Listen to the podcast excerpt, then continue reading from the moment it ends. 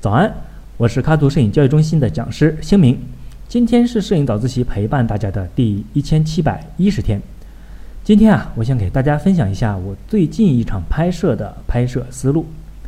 前几天呢，我接到了一个产品，它有一些航天探月的概念。那为了表现它的设计理念呢，我就考虑做一个月球表面的场景。我的第一反应是抠像，然后替换背景。但是因为我要拍的是视频。它不像照片那么方便抠图，而且这个产品本身啊，上面花花绿绿的，什么颜色都有，在视频里面就很难把它抠干净，所以最后我就只能选择自己做一片月球上的星空了。想好就做，接下来我面对的第一个问题就是，月球上到底是啥样啊？所以呢，我就先去网上找了一点参考图，可以看到从月球上看到的天空啊，其实背景是纯黑的。在纯黑的背景上呢，有星星点点的星光，所以呀，我选择在黑色的背景纸上随机扎了一片洞洞，然后在背景纸后面放一盏灯，让光线从这些洞洞里面透过来，这样就有星星点点的效果了嘛。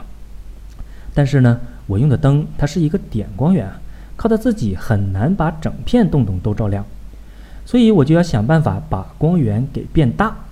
在这里呢，我选择的方式啊是在。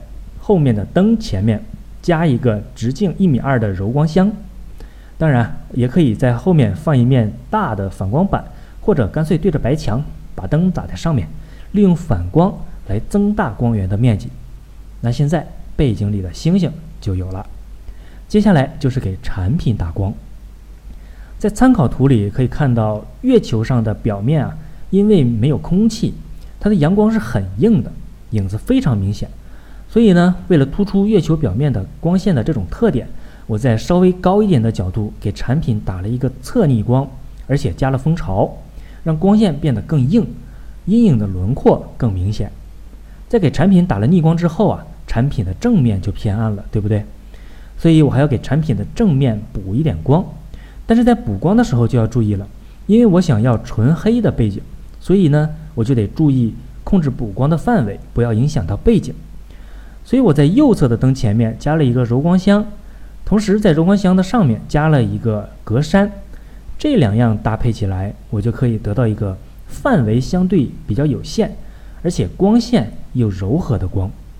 当然，我也可以在柔光箱朝向背景的那一侧加一点黑棋之类的，做些遮挡，把光线限制在产品周围的台面的范围内。